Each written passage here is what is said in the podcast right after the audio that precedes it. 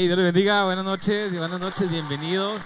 Bienvenidos a una misión más. Un gusto poder entrar hasta su casa en este martes, en este martes 23 de mayo del 2023. Una bendición poder estar acá con ustedes. Un martes más que Dios nos da la oportunidad de llegar, de llegar hasta su casa, hasta tu cocina, hasta tu trabajo, donde quiera que nos estés escuchando. Sabemos que lo que Dios va a hablar esta tarde va a ser de mucha bendición para tu vida.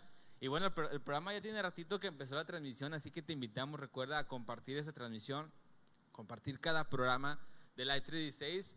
Es una, es una forma en la que podemos permitir que Dios, el mensaje de Dios trascienda a través de estas redes que también pues, son de mucha bendición para, para todos los ministerios, para todo el obrar de Dios. Pues bueno, compártelo si nos estás escuchando en Spotify, en Google Podcast, también puedes compartirlo.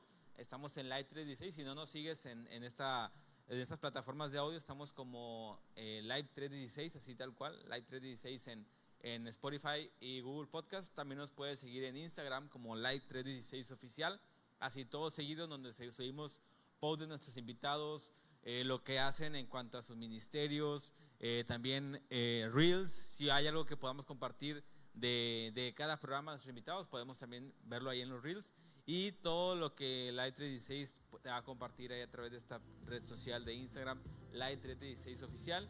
Y bueno, este martes, como cada martes, bueno, como el anterior no, pero este, este ahora sí ya, ya bien fresco, bien tostadito, con bronceado de Luis Miguel. Está acompañándonos Job Rodríguez, Dios te bendiga, bro. Con, con, bronceado de Luis Miguel, ¿cómo que con bronceado de Luis Miguel? Aplauso fuerte. También aquí estamos. Dios les bendiga, buenas noches, iglesia. Buenas noches a todos los amigos que nos están viendo. Este, este día, que es martes, que 20, ¿qué? 23, 23 de, de mayo. Gracias a Dios porque nos permite estar una vez más aquí con ustedes. Después sí de unas vacaciones cortas, pero gloria a Dios porque Dios estuvo con nosotros. Dios nos guardó dentro de todo, pues prácticamente fue algo de descanso con unos amigos y con mi familia. Le damos gracias a Dios porque Dios nos llevó con bien y nos trajo con bien. Tostado, ¿no? Ya estaba así, Luis. Yo ya sí estaba de tostado. Sí, sí, sí, fue, ya. fue, un poquito nada más de carbones todo ya. Y ahora sí me convertí en carbón. Pero bueno, gracias a Dios porque Dios ha sido bueno. Si usted nos está sintonizando, mire, le, le, pedimos en esta noche que comparta este programa. Tenemos un invitado especial en esta noche. Todos son especiales, pero también en esta noche no va a ser la excepción de que Dios tenga una palabra para usted. Dios tenga el día de hoy algo para nosotros, para todos los que estamos aquí.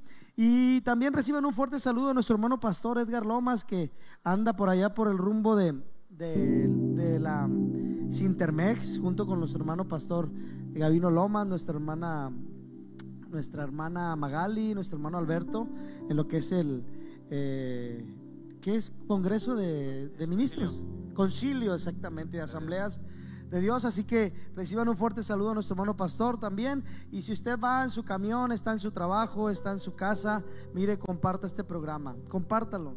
Eh, créalo y hágalo con fe de que Dios va a hablar a nuestra vida el día de hoy. Así que le damos la bienvenida una vez más al programa Live 316. Transmitiendo desde la Iglesia Cristiana Juan 316, ubicada en Diego Díaz de Berlanga 663, Las Puentes, quinceavo sector aquí en San Nicolás de los Garza. Gracias a Dios, Dios ha sido bueno, una misericordia más que Dios nos da. Y pues tantos eventos que hemos tenido, la semana pasada tuvimos el evento de la, de la velada, la vigilia aquí el viernes, en la cual Dios, la verdad Dios nos, nos bendijo con su presencia, con una palabra de cada uno de mis hermanos que participaron. Así que le invitamos a que no se pierda ninguna de las transmisiones de la Iglesia Cristiana Juan 3:16. Dios ha estado hablando a nuestra vida, las dominicales, en los servicios de oración.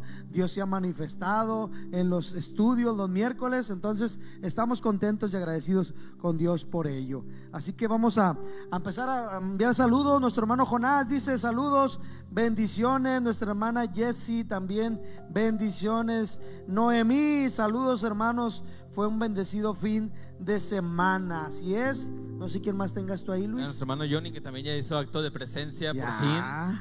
Por fin ya hizo acto de presencia. Sí, ¿verdad? Ya hizo acto de presencia aquí en la iglesia. Y pues bueno, también eh, Dios bendiga su vida porque viene del trabajo literalmente. Sí. Después de 12 horas de trabajo, viene todavía aquí al servicio de Dios. Y pues damos gracias a Dios por su vida, también por la vida de Sari, por la vida de Dani Flores, que está ahí en, en, la, en la cabina por Orlando, por todo lo que es el equipo aquí de, de multimedia. Dios los bendiga.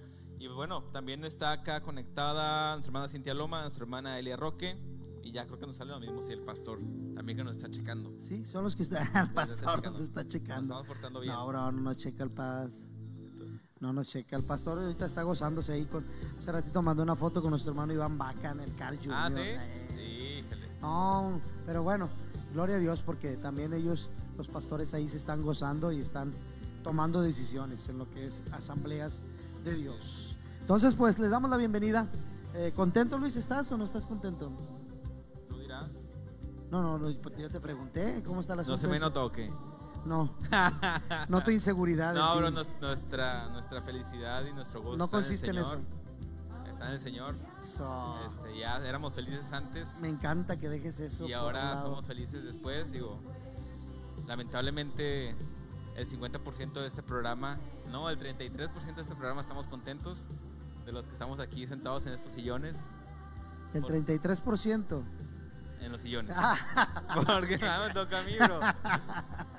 Pero Dios es bueno, Dios es bueno y Dios tiene cosas mejores para, para este programa, cosas de victoria, un testimonio de, de cómo Dios obra, de cómo Dios cuando ya creemos que ya tenemos, eh, un, un amigo que estoy frecuentando mucho dice mucho la frase, la pata en el pescuezo.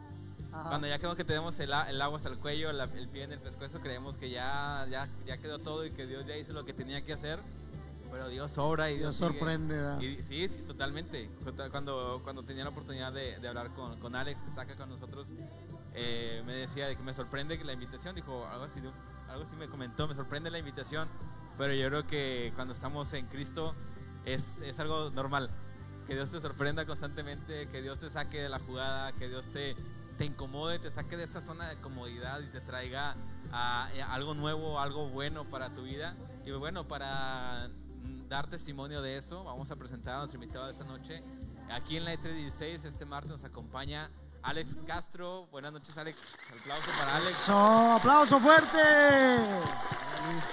Este, muchas gracias este, por la bienvenida. Eh, les agradezco la invitación por haberme recibido el día de hoy.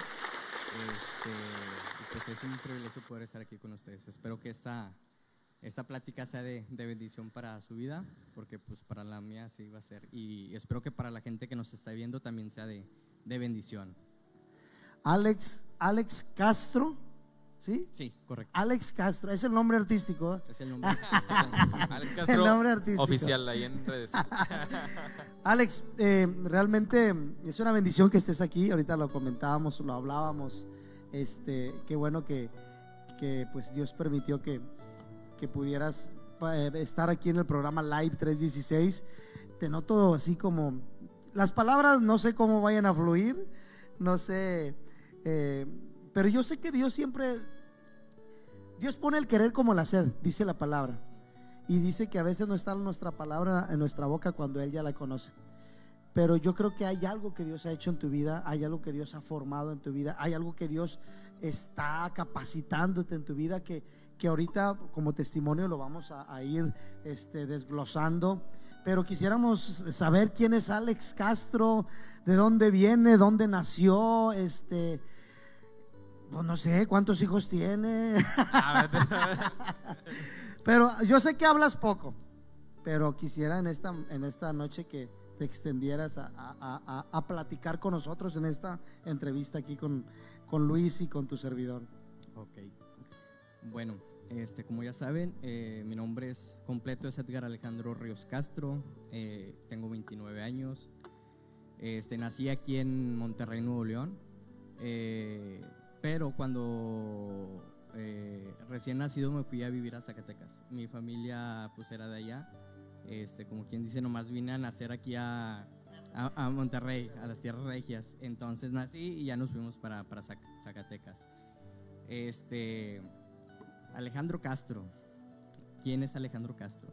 Una buena pregunta. Eh, Alejandro Castro yo lo considero una persona este, imperfecta. Hasta que llegó a los pies de Cristo. Este, tengo, mis papás son separados, yo vengo de una familia disfuncional. Este, yo vivo con mi mamá, eh, mi papá está en Estados Unidos. Eh, tengo tres hermanos, eh, tres hermanos. eh, yo llegué aquí a Monterrey a, ya me escuché, no, no, no me escuchaba. Este, yo llegué aquí a Monterrey cuando tenía siete años, estaba en segundo de primaria.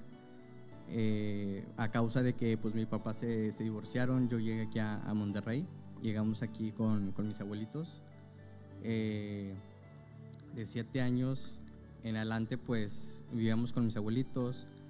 Este, un poco más adelante, este, mi mamá volvió a rehacer su vida, este, volvió a hacer su vida, entonces ahora sí ya nos fuimos con, como quien dice otra vez, con, con mi familia Ajá.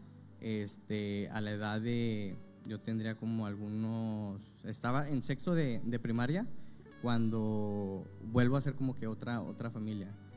Eh, de ahí en adelante, eh, pues yo, yo vengo de una de familia de la tradicional, de la católica. Yo vengo de, de familia católica.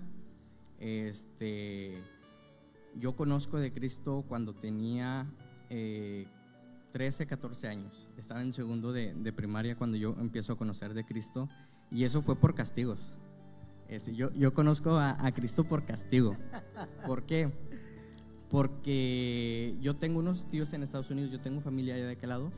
Entonces, cuando mis tíos están allá, ellos conocen de, del Señor, ellos llegan a Cristo. Entonces, ahora sí tenía como que unos tíos cristianos Ajá. y nosotros los católicos. Ajá. Entonces, me acuerdo que cuando estaba en la secundaria, yo siempre fui muy tremendo. Yo cuando estaba chico, sí, sí, sí, fui muy tremendo. Este, era muy travieso, ocurrente, de todo.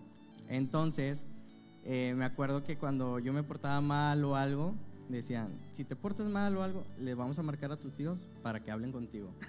Y yo así como que, para mí era, era un castigo, porque hablar con, con un tío cristiano, de que te empiezan a predicar, te empiezan a hablar, era como que escuchar de Dios a esa edad para mí era como que algo aburrido. Entonces, yo conocí hacia Cristo este, por castigo. Me cuenta que cada que me portaba mal, le hablaban a mi tío y mi tío me agarraba consejos. Y, que- y, y hubo un punto donde él me empezó a platicar y me llevó a hacer la oración de fe. Este, entonces, A ver, ¿estamos hablando cuando tenías? como 14 años. Ok. 14 años ya, ya estaba aquí en, aquí en Monterrey. Ya. Entonces empiezo a conocer de Cristo, pero solamente por teléfono. Yo en ese tiempo yo no sabía que existían religiones. Yo para mí me hablaban de Dios y era como que el mismo Dios de todos. O sea, yo no, yo no distinguía que había una religión. Incluso yo tenía amigos que eran, ah, bueno, ahorita actualmente sé que eran cristianos. Yo en, su momento, pues yo no sabía que existía eso. Entonces, hasta que mis tíos empezaron a platicarme, ya ahí fue cuando yo empecé a darme cuenta que, que estábamos divididos por religiones. Entonces, eh, pasó un tiempo y uno de mis tíos iba a venir aquí a Monterrey. Y entonces eh, toda la familia estaba como que, pues va a venir, nos va a querer predicar, nos va a querer como co- convencer, evangelizar. Y me acuerdo que cuando iban a venir, me acuerdo que platicaba a mi familia de que no, nosotros les vamos a decir que no se meta con nosotros, que cada quien su fe y que esto y que lo O sea, ellos se estaban preparando. Ya tenían todo bien planeado. Ya tenían planeado para cuando él viniera, este, pues ahora sí como que marcarle un, un alto. Entonces me acuerdo que cuando llega él, a nadie le dijo nada. Absolutamente a, nadie. No me acuerdo cuánto tiempo estuvo. Entonces, este, pero antes de irse, sí nos hace la invitación. O sea, ya para irse, o sea, se esperó hasta, hasta el final. Pero solamente invitó a un tío y a mí. Y fue como que, ok, pues vamos. Yo estaba chico, a mí donde me dijeran vamos, yo, yo con tal de salirme de la casa, vamos. Y me acuerdo que llegamos a una iglesia, fue la primera vez que yo pisé una iglesia eh, cristiana. Este, de hecho, cuando llegamos tenían como que un evento, acaban de regresar parejas y todo eso, y, y le estaban dando la bienvenida. Y entonces me acuerdo que mi tío me dice, no, pues vámonos, porque eh, dicen que eh, siempre cuando vas la primera vez, la, la, primera impresión cuenta mucho. Entonces mi tío dijo, prefirió que nos fuéramos para que eh, no nos quedáramos con una impresión medio extraña y nos fuimos. Entonces para la siguiente semana él ya se iba a ir y entonces uno de mis tíos, con los que vivíamos en ese entonces con, con mis abuelitos, este, de repente él se sale una, no me acuerdo si fue un miércoles o un domingo, se sale y va a la iglesia, llega a Castillo del Rey, que es actualmente donde estamos. Entonces llega y él la primera vez que va, él tiene un encuentro verdadero con, con Dios. Este, fue tan radical el cambio que, que todo empezó a cambiar en, la, en la, casa en, en cuestión de él. Y a la siguiente reunión me dice, vamos, y yo, pues, como yo les digo, a mí me dicen vamos, con tal de salirme vamos. Y me acuerdo que, que en esa ocasión este, llegamos a la fe y desde que yo entro empiezo como que a, a, sentir algo, algo especial, algo así como que raro, o sea, yo lo Ajá. sentía como que raro, no me sentía incómodo, me sentía como que con una sensación extraña, sí, sí. pero a la vez agradable. Entonces me acuerdo eh, que cuando yo llego, eh, yo miré a mucha gente brincando y yo así como que estos locos que traen, pues que porque están brinque, brinque y dando vueltas y todo, y, y yo tenía el contexto de, de, una iglesia muy diferente, o sea, como les digo, yo vengo de la tradicional que es la católica, y la católica pues, no, es, no es por hablar mal, pero, pero llegas y serios, todo serio, así como que sí. bien, bien, bien aplacado. Bien solemne todo. Llegas y te quedas dormido. Sí. Este, y ver algo muy diferente, pues a mí sí me sorprendió este, tanto que, que la primera vez que fui me contagié. Empecé yo también a brincar. Dije, bueno, si ellos están brincando, pues yo también empiezo a brincar. Y empecé a danzar también. Y me gustó mucho. Este, y luego la adoración y todo. Y la predicación y la manera en que, en que predicó.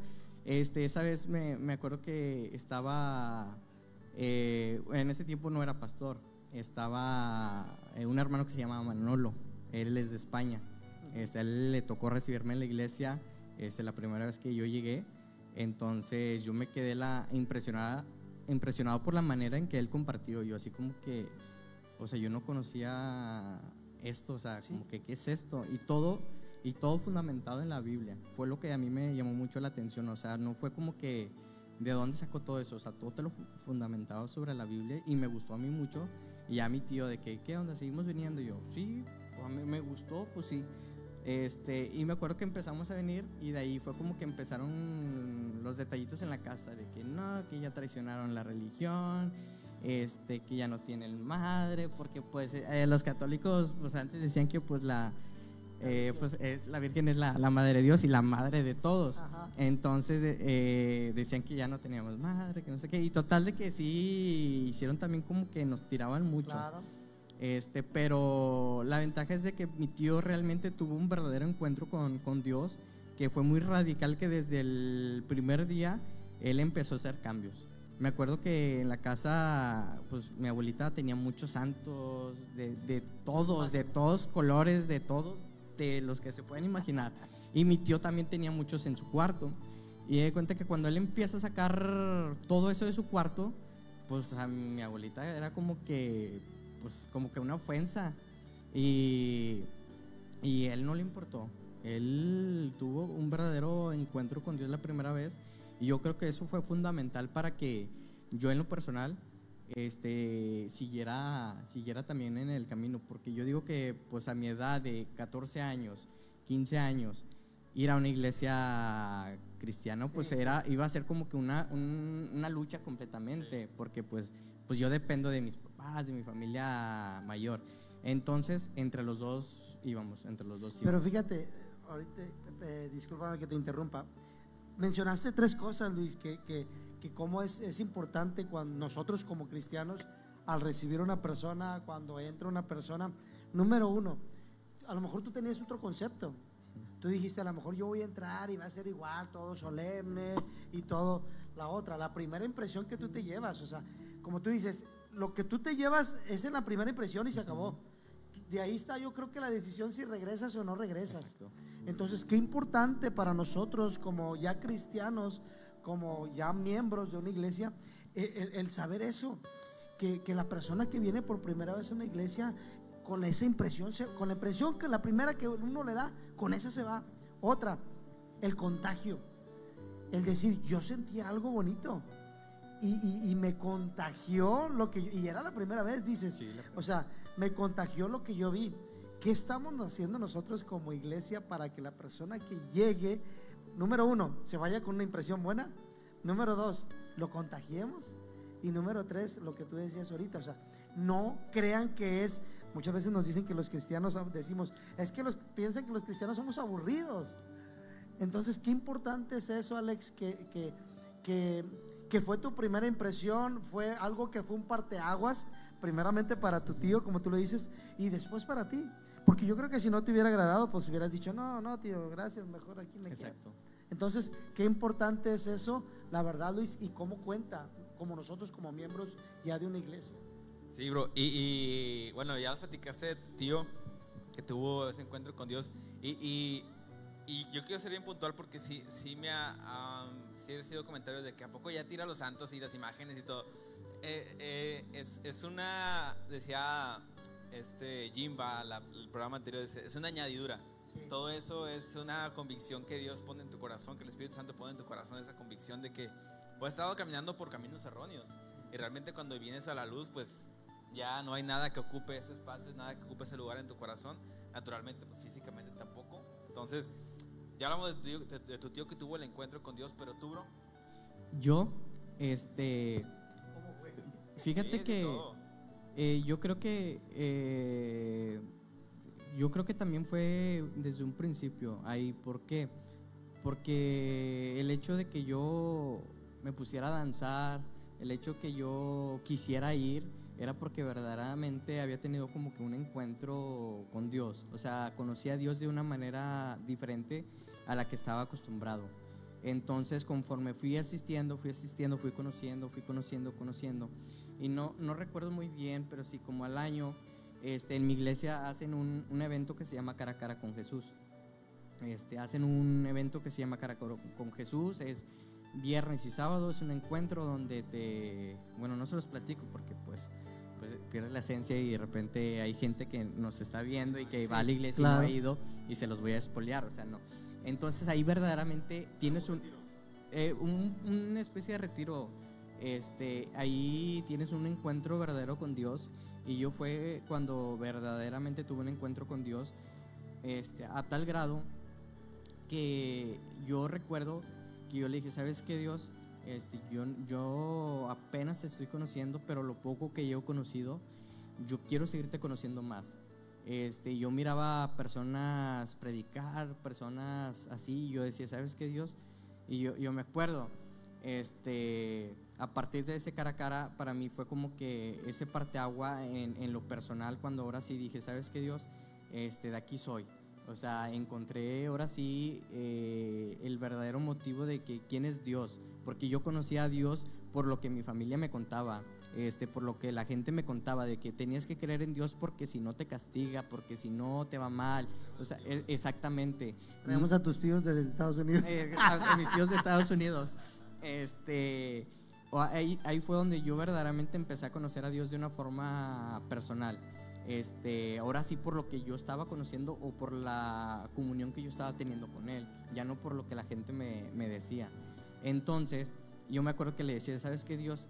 Yo quisiera, eh, antes me daba pena decirlo, ahorita ya no, ¿sabes qué Dios? Yo quisiera yo hacer lo mismo porque desde ese momento fue como que yo sentí como que un deseo de, hacer lo mismo. Este, porque eh, ahí todavía no sabía verdaderamente por qué, pero yo se lo pedí a Dios, se lo pedí a Dios, ¿sabes qué Dios? Yo quiero hacer esto, yo quiero hacer esto. A lo mejor en la, en la emoción o algo así, se lo decía. Este, pero conforme va pasando el tiempo me empiezo a involucrar, me empiezo a involucrar, empiezo a conocer, empiezo a servir en la iglesia, empiezo a ir a adolescentes, este, empiezo a crecer y en ese tiempo yo, yo pu- dispuse mi corazón a, a conocer a Dios eh, personalmente, pero más allá, no por lo que me contaran, sino empezar a investigar, empezar a investigar en la Biblia, empezaba a leer, eh, hacía preguntas y esto y esto, y me emocionaba tanto. Y una vez yo en internet vi un video que se llama Héroes de la Fe. Es de Dante Gebel, no sé si, si lo, han, lo han visto.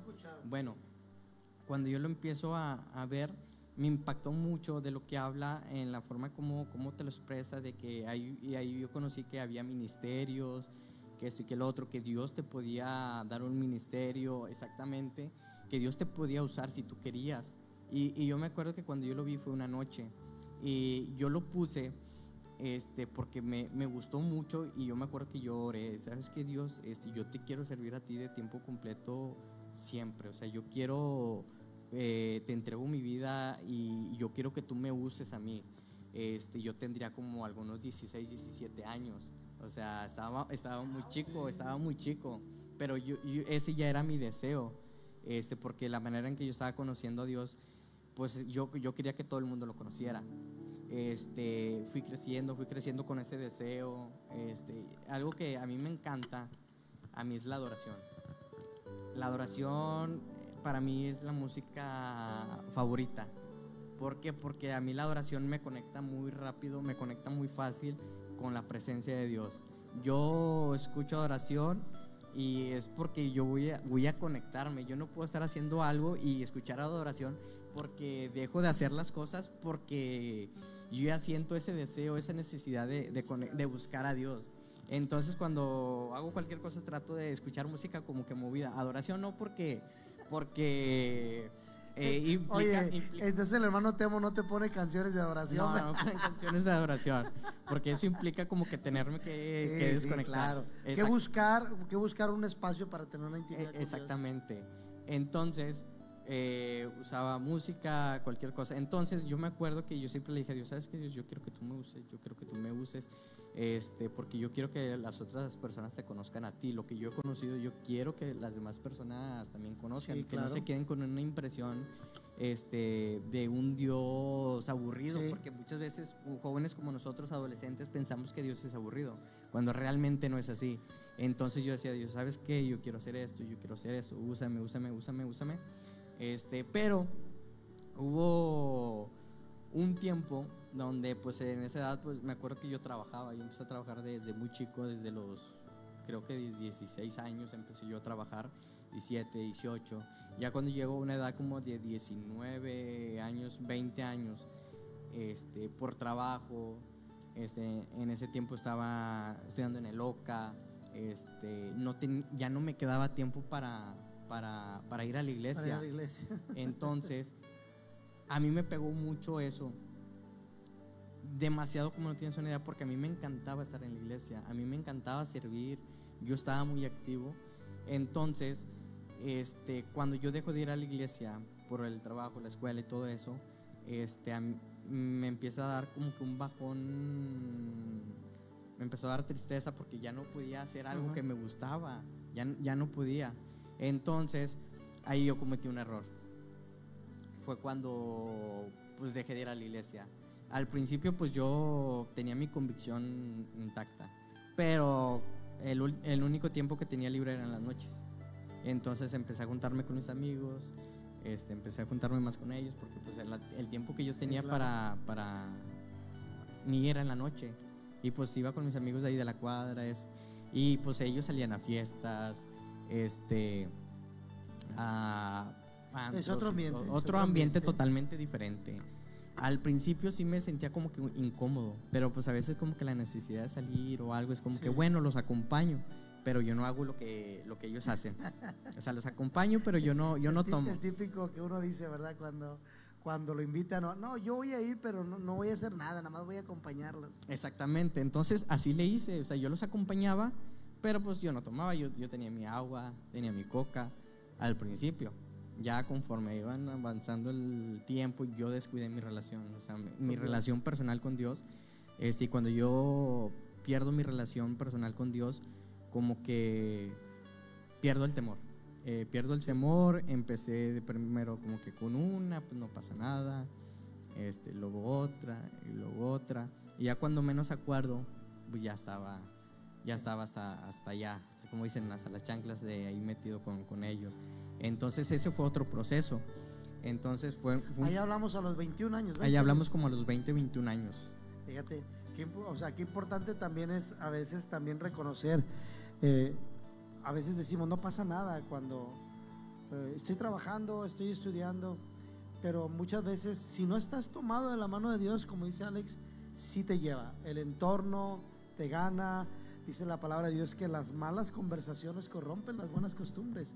Y tal vez tú no viviste una adolescencia o una juventud de ese lapso de 15 a- a 17 años allá en el mundo, porque decías, estabas en la iglesia.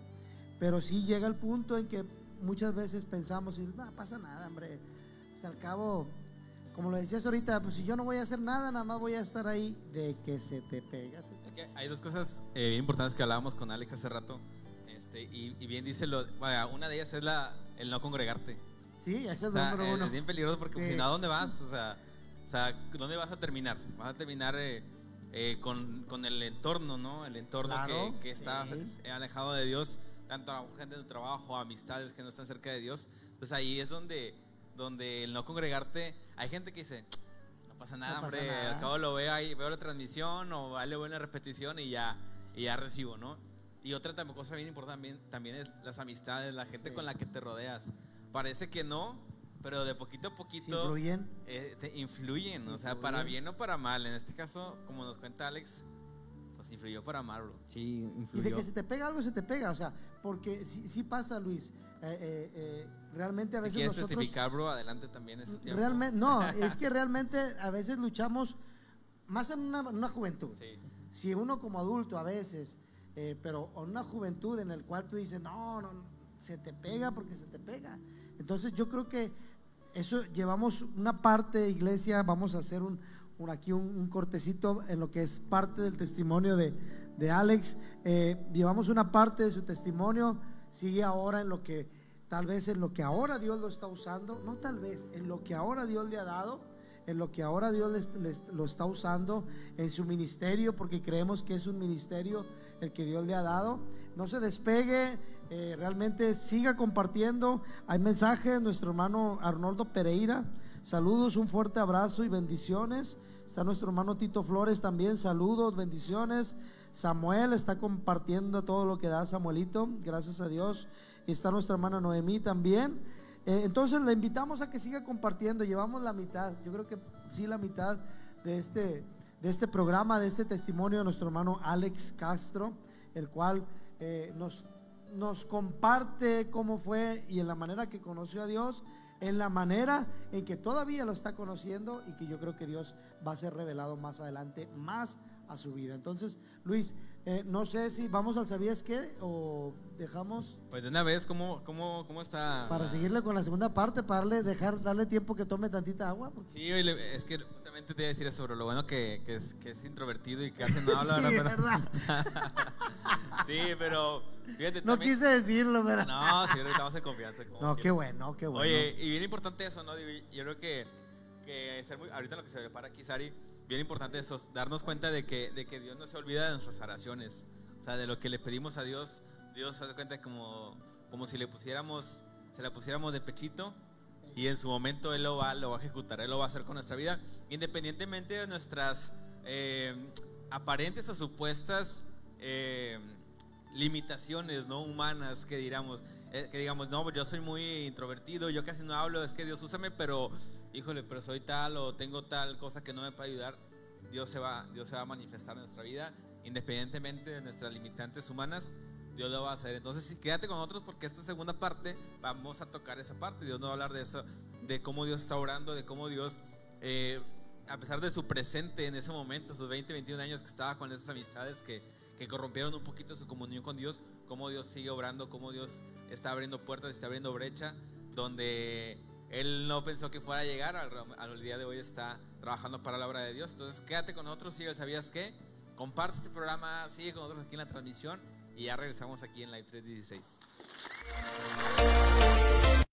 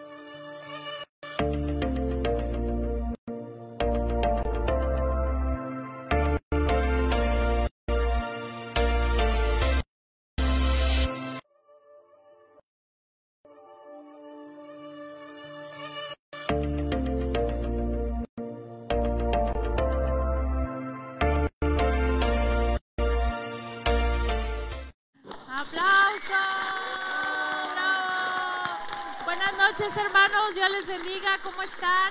Una bendición este, que nos esté acompañando en esta transmisión. Nos estamos gozando aquí con el testimonio de nuestro hermano. Y pues vamos a, pasar a, a, esta sección del ¿Sabías qué? Tome ahí nota importante. Ahí apunte en su libreta una pluma para que eh, pues pueda usted registrar lo que hoy Dios tiene para usted. Fíjense, voy a compartirles algo. ¿Ustedes se acuerdan de Isaac, de Jacob, de José, de Sansón, de Samuel y de Juan el Bautista? ¿Ustedes se acuerdan de esos personajes que nos narran la Biblia? Que tienen ahí mucha historia. Bueno, pues eh, quiero decirles que ellos son, eh, fueron hijos de mujeres estériles. Imagínense, tome nota ahí, regístrelo. Fueron hijos de mujeres estériles. ¿Y quiénes fueron sus mamás? Bueno, pues Sara, Rebeca, Raquel, Ana y Elizabeth.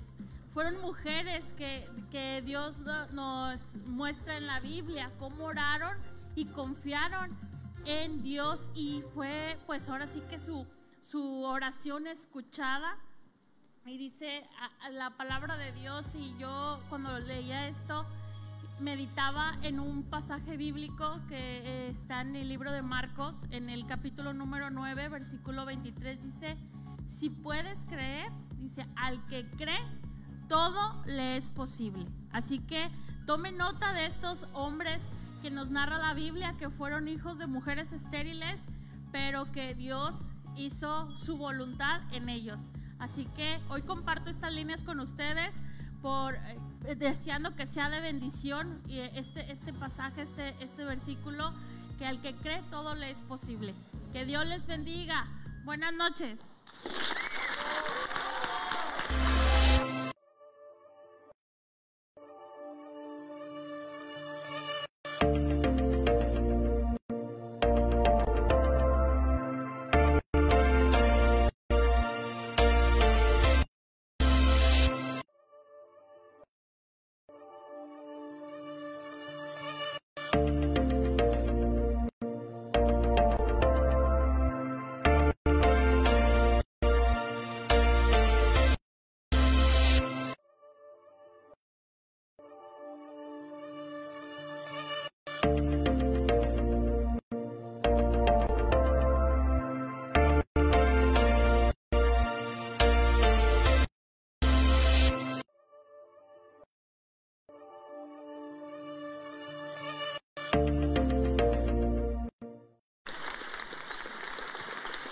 Vuelta, estamos de vuelta aquí en Live 316.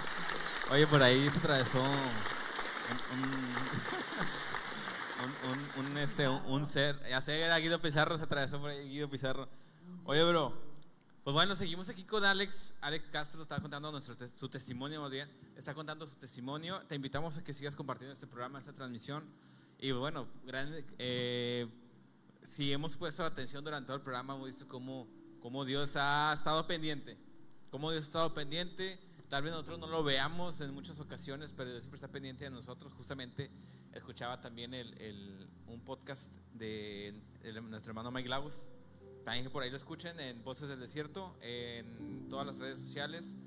Vaya en Spotify, en Google Podcast también está, están todas las eh, plataformas de audio y en YouTube también está pues, obviamente el video para que sigan por ahí también lo que, lo que está trabajando nuestro hermano Mike Lagos, que estuvimos viendo su podcast más reciente. Y bueno, hablando de esto, de, cómo Dios eh, obra a través de, de nuestra, ah, de, nuestra, de nuestra intención. Dios conoce nuestro corazón. Dios conoce la real intención y lo que realmente hay en nuestro corazón. Bro, ¿cómo te sentías, eh, Alex? ¿Cómo te sentías cuando estabas en esta situación en la que estabas a lo mejor de fiesta y estabas como el meme, ¿no? De que yo no debería estar aquí, yo no voy a estar aquí, yo no pertenezco aquí porque cuando, cuando Dios toca tu corazón, Dios nada más no lo toca, Dios marca tu corazón. Y de algún modo puedes llegar a, sentir que, que no es el lugar al que perteneces, pero ya a veces ya estás como tú dices, ya estás hasta la chancla, ya estás metido hasta el fondo y dices, ¿y ahora cómo me salgo? Este sí, de hecho sí, Luis. de, bueno, nomás quiero hacer énfasis, antes de alejarme así de la iglesia, en un retiro, a mí me, eh, un conferencista me había dado palabra este, de que Dios tenía un llamado evangelístico en mi vida, pero que yo tenía miedo y empezó a hablar muy cosas muy específicas a mi vida en un retiro de, de, jóvenes. Entonces, fíjate que eso también se quedó muy, muy marcado en mi vida, porque cuando yo, yo me aparto, que como les comentaba hace rato, de que por el trabajo y la escuela empiezo a dejar y empiezo a, a frecuentar amigos de, de afuera, este, eh, en ese proceso, créeme que siempre, siempre fue muy incómodo. Créeme que no hubo un día que yo no peleara con la incomodidad de que esto no es lo mío, estoy mal. O sea, siempre fueron esas luchas. Pero eh, a final de cuentas, pues, pues yo lo, lo, hacía. Pues ya estaba ahí, era como que, pues bueno, me divierto con los amigos, ya se me olvidaba. Pero ya cuando estaba en mi casa yo me acordaba, o sea, esto no, no está bien, esto no está bien, pero llegó un punto donde, pues como te decía, yo ya estaba muy adentro, que a mí ya me daba pena el hecho de, de acercarme a Dios porque, porque yo ya tenía conciencia de lo que estaba haciendo, ya sabía que lo que yo estaba haciendo estaba mal. Más sin embargo, este, por la pena, la vergüenza, este, de que gente que me conocía es como que se enteró que pues que me había alejado y el regresar a la iglesia para mí era como que algo incómodo porque el que van a decir, este, tú estás haciendo esto, a qué vienes, o sea, me, iba a sentir como que una, una, persona hipócrita y yo en lo personal nunca me ha gustado ser así. Este, por ejemplo, si soy caliente, soy caliente, si soy frío, soy frío. O sea, no voy a estar en un lugar a medias, exactamente, intermedia, o sea, tibio no. Este, y en todo ese tiempo, eh, y al principio mis amigos se sorprendían mucho porque me acuerdo que de repente uno me invitaba de que vamos a ir a tal lugar con tales personas. Y luego de repente le decía al amigo a los demás, eh, pero vamos a pasar por Alex. Y todos, ¿cuál Alex? Sí, pues Alex, el de ahí de la cuadra que juega con nosotros fútbol, porque yo los frecuentaba más cuando jugábamos fútbol, ahí sí los frecuentaba más. Y no, no te creo. Y no, en serio, que nos va a acompañar y que no sé qué. Y no les creía hasta que pasaban a mi casa y ya me salía y me iba con ellos. De que no, yo pensé que no ibas a ir y que no sé. Porque ellos sabían la vida que yo tenía. Entonces el hecho de yo acompañarlos para ellos era como que algo muy, muy raro. Y pues eso se fue perdiendo, se fue perdiendo. Este, pero te digo, la, la, pregunta fue es de que siempre peleé con eso, con esa incomodidad de que yo estaba en un lugar que no era el mío. Pero te digo que por la vergüenza o la pena o por la culpa de que tú ya hiciste lo malo, Dios ya no, ya, Dios ya no te va a aceptar así, era como que pues bueno, me quedo acá. Y había momentos donde yo quería regresar, pero yo, yo ya no me sentía digno porque te digo que yo, yo esos dos, casi dos años que, que estuve apartado sí sí, sí hice muchas cosas de las que me da vergüenza el hecho de, contarlas, pues te digo, pues tomaba, fumaba, salía a fiestas, este, incluso pues yo llegué a tener muchos problemas en, mi casa con, con mi mamá, este, por cuestiones de eso, porque por mi, mi mamá es una persona que se preocupa. O sea, si tú, si tú no estás en la casa, ella no se duerme. Ella no se duerme hasta que tú llegas a la casa. Ya ves, Oye, dile que sacar el programa a la una, ya le avisaste. A la una. A dormir un poquito tarde. hasta, hasta la...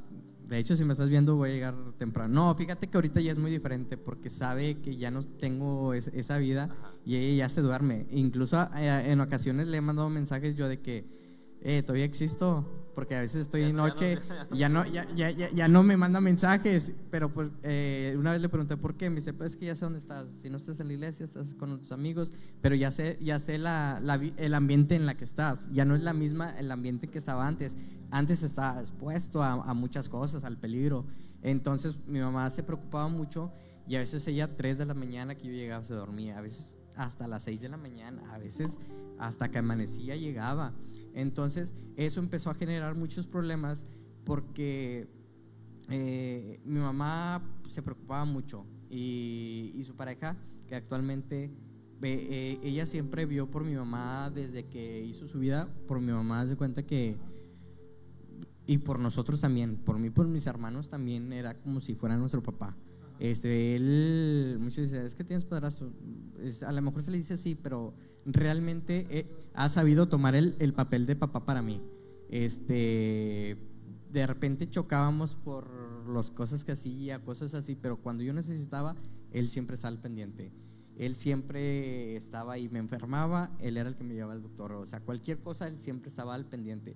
Pero en esas situaciones también, pues él tomaba el, el, el papel de papá. O sea, es que estás haciendo sufrir a, tu mamá y él se metía y él tomaba, ahora sí como que el pap él siempre tomó el papel de papá, desde irnos a la mano dura hasta lo más sencillo.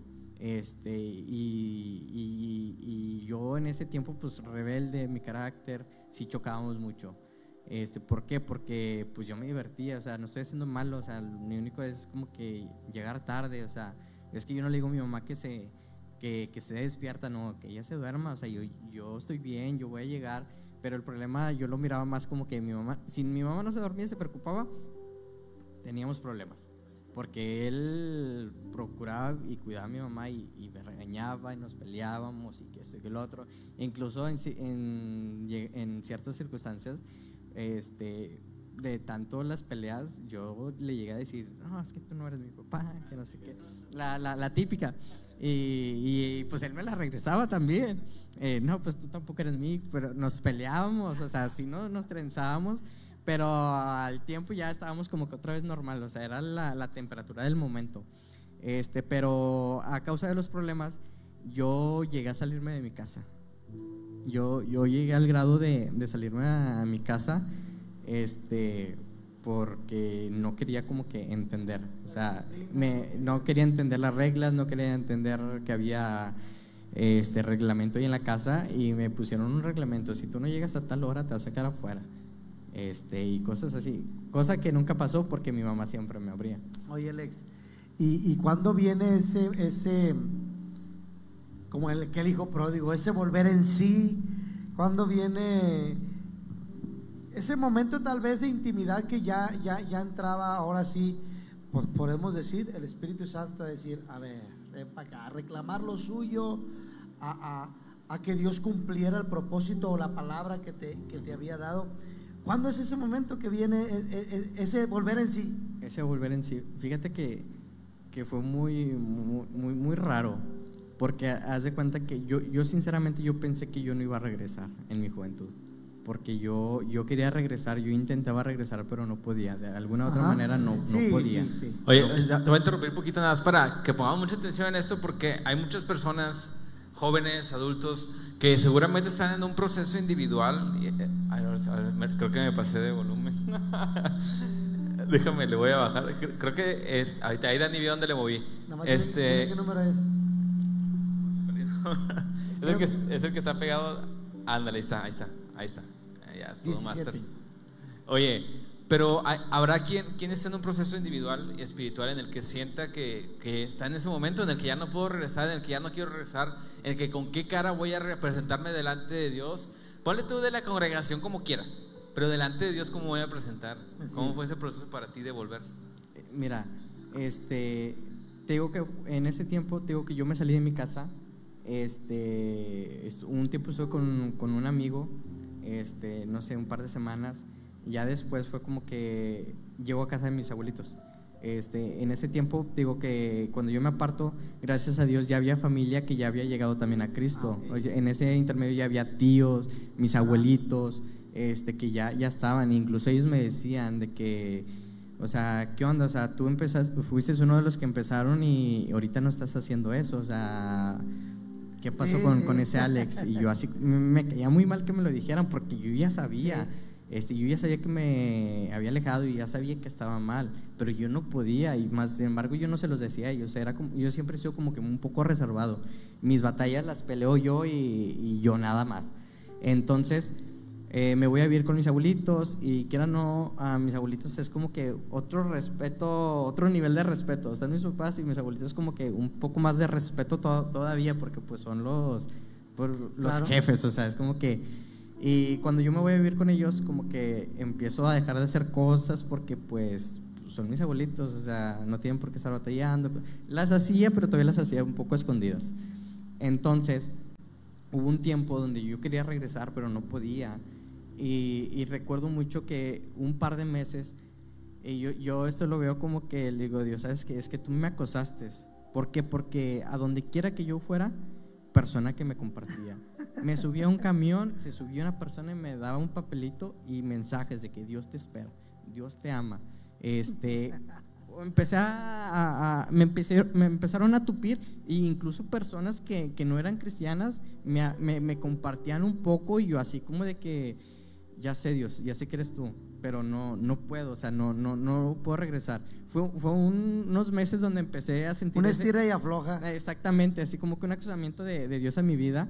Este, y luego me acuerdo que en ese tiempo este, una amiga tenía unos problemas y me empieza a platicar y así, así, así. Y yo, por, yo siempre he sido una persona muy, yo le digo, muy, muy buena de corazón y me preocupo mucho por las personas y entonces me empiezo a, a preocupar por ella y empiezo a platicar y de repente de la nada le empiezo a compartir y luego le digo, espérame, an- antes, antes de que te me quedes viendo, le digo, antes de que tú me conocieras yo tenía otra vida. No me gusta decirla, ¿por qué? Porque no me gusta que cataloguen a los cristianos por algo que estoy haciendo por, por lo cual yo ahorita no estoy Todos son ejerciendo.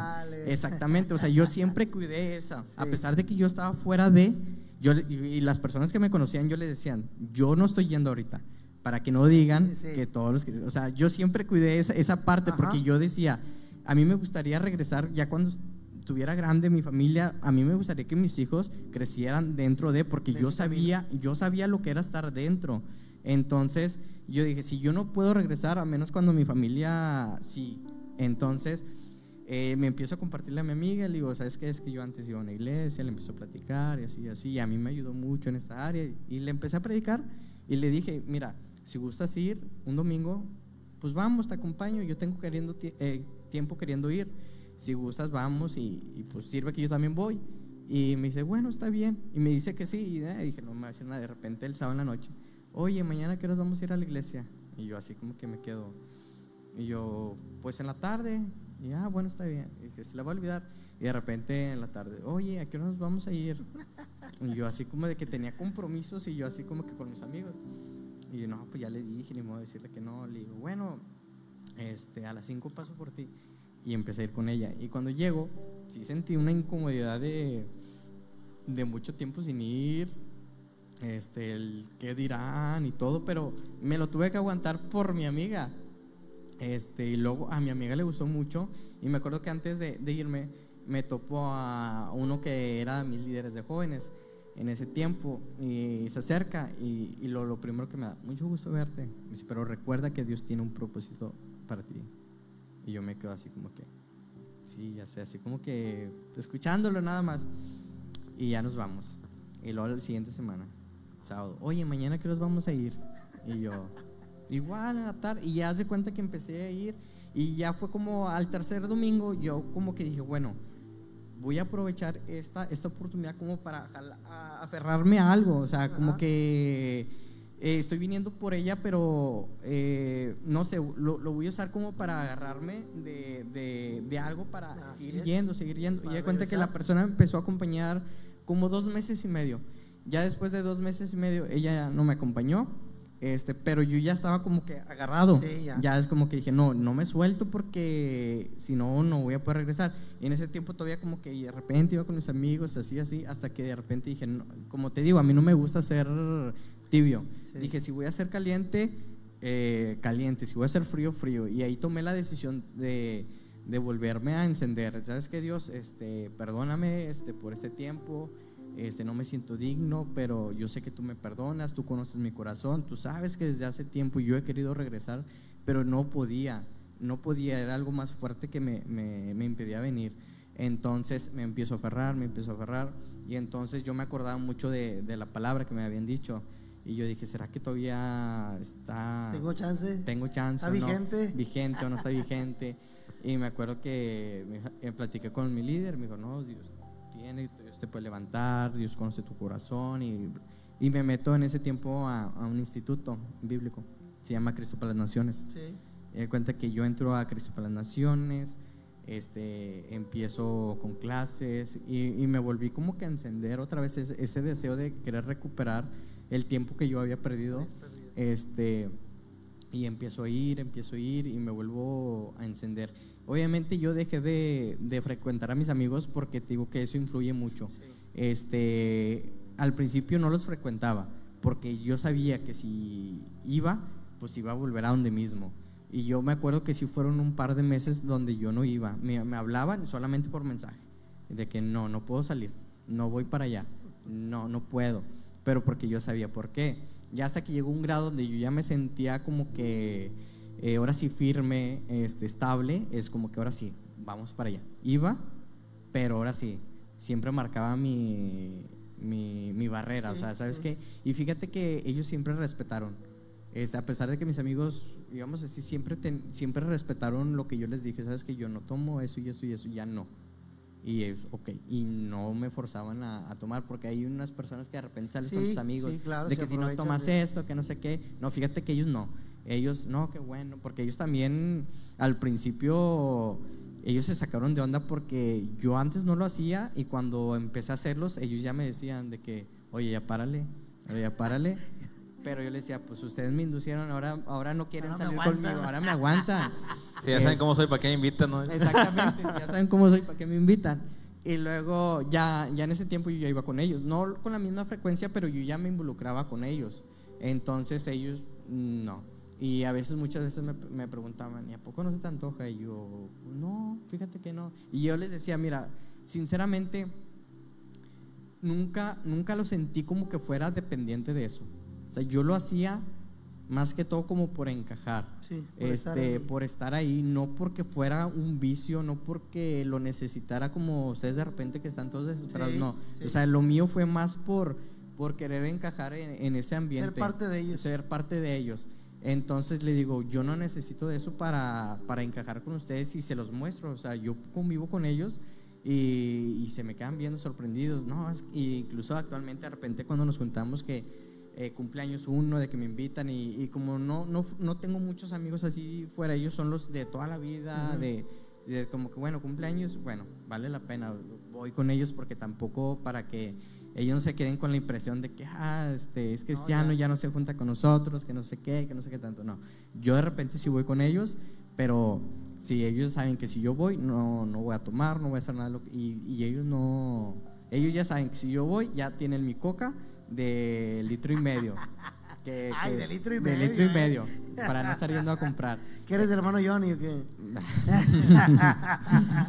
Oye, la verdad, Alejandro, eh, es, es algo, es algo que,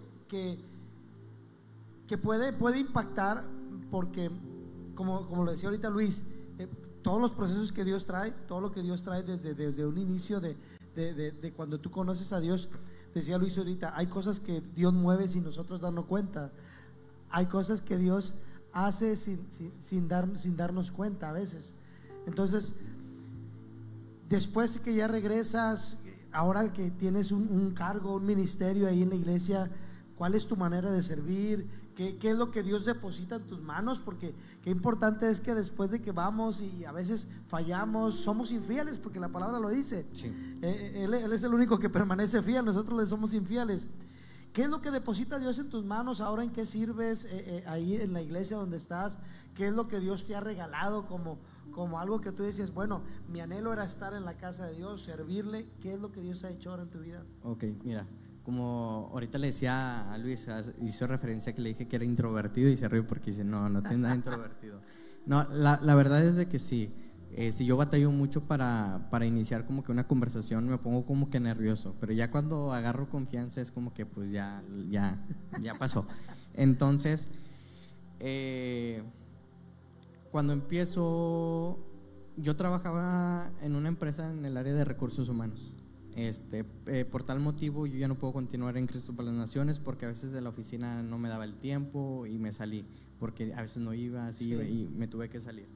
Entonces pasó el tiempo eh, y me enfoqué en mi trabajo y, y como en, en Cristo para las Naciones me pedían ministerios prácticos, horas de servicio, este, yo me involucré mucho en lo que fue en la multimedia. Me involucro en la multimedia este, porque al principio no me gustaba, pero tenía que porque en Cristo para las Naciones me pedían horas. Entonces empecé, y era la más se me acomodaba. Empiezo a servir en multimedia, multimedia, multimedia. Y, y empiezo a servir mucho en multimedia y luego de repente me empieza a gustar y mi trabajo y multimedia, mi trabajo multimedia, mi trabajo multimedia. Entonces, este, pasa el tiempo y yo estaba muy metido en, la, en la- el Ministerio de Medios, este, que, que después eh, Dios me, me dio un equipo ahí porque como servía mucho empecé a agarrar la onda este, y el líder era este Isaí Garza, este, que es mi, mi líder de jóvenes, de ministerio, casi todo. Entonces me dice, ¿qué onda? ¿Cómo ves si me ayudas? Que no sé qué, porque veo que tienes ese espíritu de servicio y le empiezo a ayudar, le empiezo a aprender, empiezo a aprender y luego de repente me hace líder de un equipo y luego de repente salía él y se quedaba y pues a veces me quedaba yo de encargado, a veces de que fallaban las cosas y, y yo sin saber tenía que, que, que arreglarle, solucionarlas. y a veces por teléfono estando de falla esto, mira, puede ser esto eso y, y ahí le movía y hasta que jalaba. Y le fui agarrando la onda, la onda hasta que de repente me empezó a soltar un poquito el ministerio en cuestiones de, de coordinación y todo eso.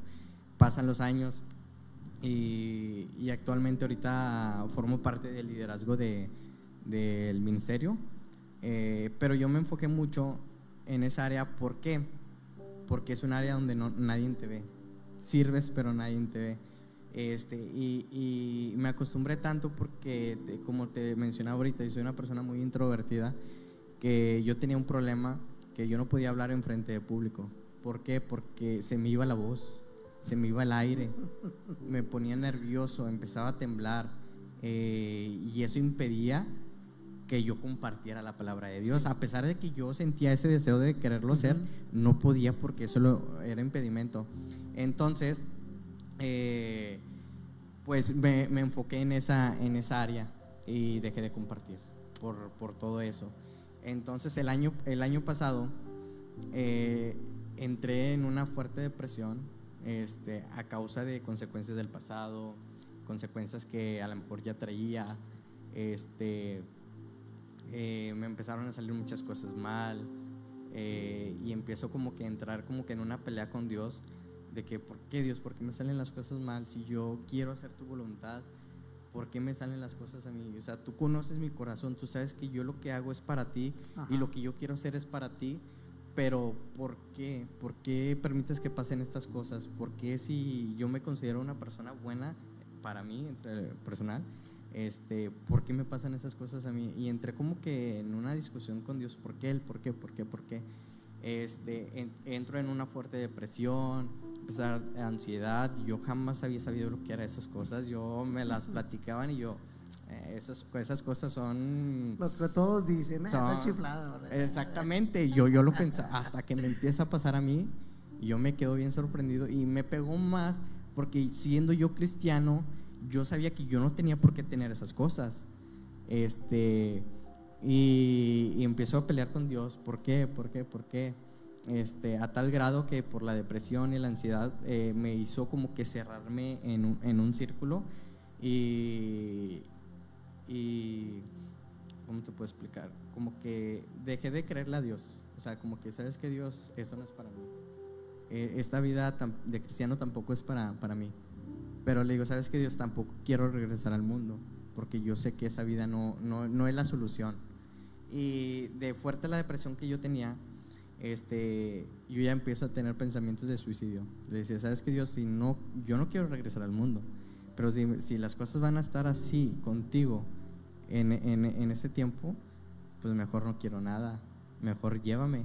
Incluso yo le dije a Dios, ¿sabes que Dios? Yo te pedí que, mi- yo te di mi vida, te di mi servicio, mi tiempo para que tú hicieras lo que tú quisieras. Ya no quiero que tú tengas un llamado para mi vida. Si las cosas van a estar así, yo ya no quiero nada, te lo entrego. Yo te lo pedí, pero así como te lo estoy pidiendo, yo te lo entrego. Yo no quiero, yo, yo no quiero nada de, de esto. Yo ya quiero tener una vida, ahora sí como lo puedo decir, no es malo, pero yo era algo diferente que yo le, siempre le había pedido a Dios, es, yo quiero ser un cristiano diferente, yo no quiero ser un cristiano de, de domingo, de que sirve, Sí. o sea, como que un, vamos a decirle como que la vida de un cristiano normal. Sí. Yo nunca había querido eso, yo quería algo más. Dios, ¿sabes que Dios? Yo ya quiero la, ahora sí la vida de un cristiano normal, de que Eh, incluso yo ya estaba pensando, yo trabajo actualmente en la iglesia de tiempo completo. Este, yo trabajo de tiempo completo en el área de mantenimiento. Este, mi servicio es en la producción de la iglesia este, y me congrego en la iglesia. Para mí era difícil separar todo, o sea, el trabajar, el servir y el congregarte en una iglesia, pues a veces puede llegar el donde te estás Sí. confundiendo, o sea, ¿qué estás haciendo? ¿Estás trabajando? ¿Estás sirviendo o, o estás congregándote? Tuve que aprender a, a separar A todo separar. eso. Entonces, por la depresión y todo eso, yo entro en una rebeldía con Dios también porque, pues en ese tiempo también el, el remate que fue, este, yo, yo terminé una relación ahí en, en ese año. Este, y entré con Dios también en una pelea, el por qué Dios, por qué, por qué permites esto. Y fíjate que eh, le mencionaba a Luis, le digo, Luis, fíjate que yo, yo noté algo, mira, este, que yo siempre cuando me desenfocaba el verdadero propósito que Dios tenía para mi vida, Él como que miraba que yo me estaba desviando o que yo estaba sacando esa parte de mi vida del llamado, como que Él ponía una barrera, no, te me estás desviando y como que yo lo tomaba como que Él quitaba todo, o sea, no, des- quitaba Sí. eso porque... eh, te digo, Dios conoce mi corazón y, y- y- y a pesar de que en esas situaciones yo ya quería otra cosa, eh, él sabía lo que eh, estaba verdaderamente en mi corazón y es como que no. Es, ahora sí yo lo miraba como que el día de mañana me lo vas a agradecer.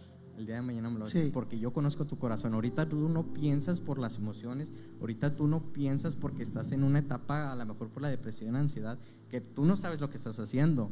Entonces, pues yo entré como quiera en pelea con Dios. Y no, y le ¿sabes qué Dios? Y yo dejé de tener comunión con Dios. Yo dejé de, de- de sentir a Dios este, porque yo ya estaba muy, muy peleado con Él. Yo trabajaba en la iglesia, servía, pero ya, ya yo ya estaba valorando el hecho de, de salirme de trabajar, ahora sí de la iglesia, y buscarme trabajo por fuera. Este, pero porque te digo que eso estaba nublándome mm, Sí, el sí. verdadero propósito por el cual yo estaba ahí. Entonces, eh, empiezo una depresión, en presión, y ya yo me apoyé mucho con, con un pastor que está ahí, es el pastor Víctor Guau. Le empiezo a contar las cosas, pero no tan, tan al 100, porque te digo que soy una persona muy reservada y no me gusta como que, que la demás gente conozca mi vida. Ajá. Y le empiezo a preguntar, oye, es que conozco, un conocido está pasando por esto. Un conocido, un conocido, ¿cuál conocido? Era yo.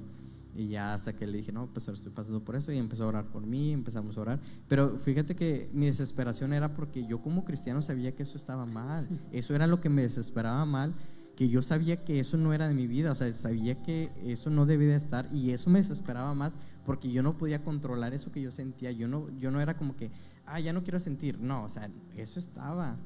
Este, y me, me desesperé tanto que ya no, yo ya estaba a punto de renunciar, yo tiré la toalla. Entonces, eso fue como, eh, la depresión me duró más o menos como entre mayo a finales de diciembre. O sea, estuvo larga, yo lloraba en mi casa, yo lloraba en la iglesia, de repente me encerraba y lloraba, este, y yo no sabía por qué lloraba. Estaba fuerte la, la, la, cosa. Entonces, este, a finales de, de- de año, le digo, ¿sabes qué, Dios? Ya caigo yo. Le digo, Dios, ¿por qué me pasan estas cosas? Y ya fue cuando Dios me empieza a recordar mucho. ¿Te acuerdas cuando tú hiciste esa oración en mi vida? ¿Te acuerdas cuando me decías eso? ¿Te acuerdas del propósito que tengo para ti? ¿Te acuerdas de esto? Te estás desenfocando y siempre que te desenfocas, tengo que quitar eso. ¿Por qué? Porque yo conozco tu corazón y sé lo que realmente quieres, no lo que quieres en el momento. Y yo sí fue, fue como que algo como que... mm. Y a partir de hoy le dije, ¿sabes qué Dios? Pero es que yo no puedo, yo no puedo hablar en público, yo no puedo compartir a personas, yo, eso no es para mí. Y luego se me viene mucho la historia de Moisés. Este, y me identifico mucho con Moisés, o sea, lo que vivió Moisés era lo mismo que, que le decía a Dios, pero hubo una diferencia, Mo- Moisés era obediente, Mo- Moisés empezó a ser obediente y ya fue cuando dije, ¿sabes qué Dios? Te he entregado mi vida, siempre te he dicho, te doy el control, pero nunca te he dejado que lo tomes al 100%. Hay áreas donde yo no te he dejado entrar, hay áreas que no, no he querido que tú Sí. entres.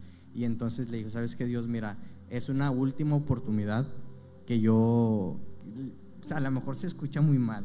Y le dije, ¿sabes qué? Es la, la última oportunidad que te, que te doy para que tú hagas algo en mi vida, porque si, si tú no haces algo en específico yo no sé qué va a ser de mi vida porque yo para atrás no, no regreso.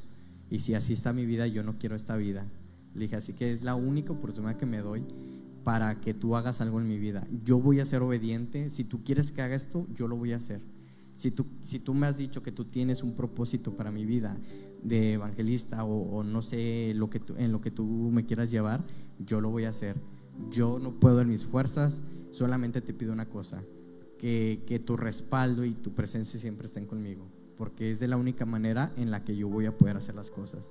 Y le dije, ¿sabes qué, Dios? En este 2022 se muere el Alejandro, así como esos pensamientos de suicida que tenía. Le digo, haz de cuenta que el Alex ahí quedó. El 2023 van a ser una persona que va a depender completamente de ti. Este, cualquier decisión te la entrego a ti. O sea, tú sé el que dirige mi vida. ¿Por qué? Porque así si me llego a equivocar yo o algo, no quiero ser yo. Así si se equivoca el Alejandro nuevo, eres tú el que se está equivocando, porque tú, él te está dando el, el, control al 100%. Y yo voy a hacer lo que tú quieras, no, no voy a poner ningún pero. Si tú quieres que me pare de cabeza, yo lo voy a hacer, o sea, lo que tú quieras. Y me acuerdo que cuando empieza el año, el pastor siempre nos unge a todos, o sea, tiene un momento de unción y a la siguiente semana este, tiene un momento de peticiones. Este, y eh, yo nunca hago las peticiones, es como de que no, Dios sabe mis peticiones, no necesito por qué escribirlas, Dios conoce. Y fíjate que es la primera vez que yo tomé la decisión de hacer ese acto de fe y hice mis peticiones, pero todas esas peticiones, ninguna fue material, todas fueron espirituales.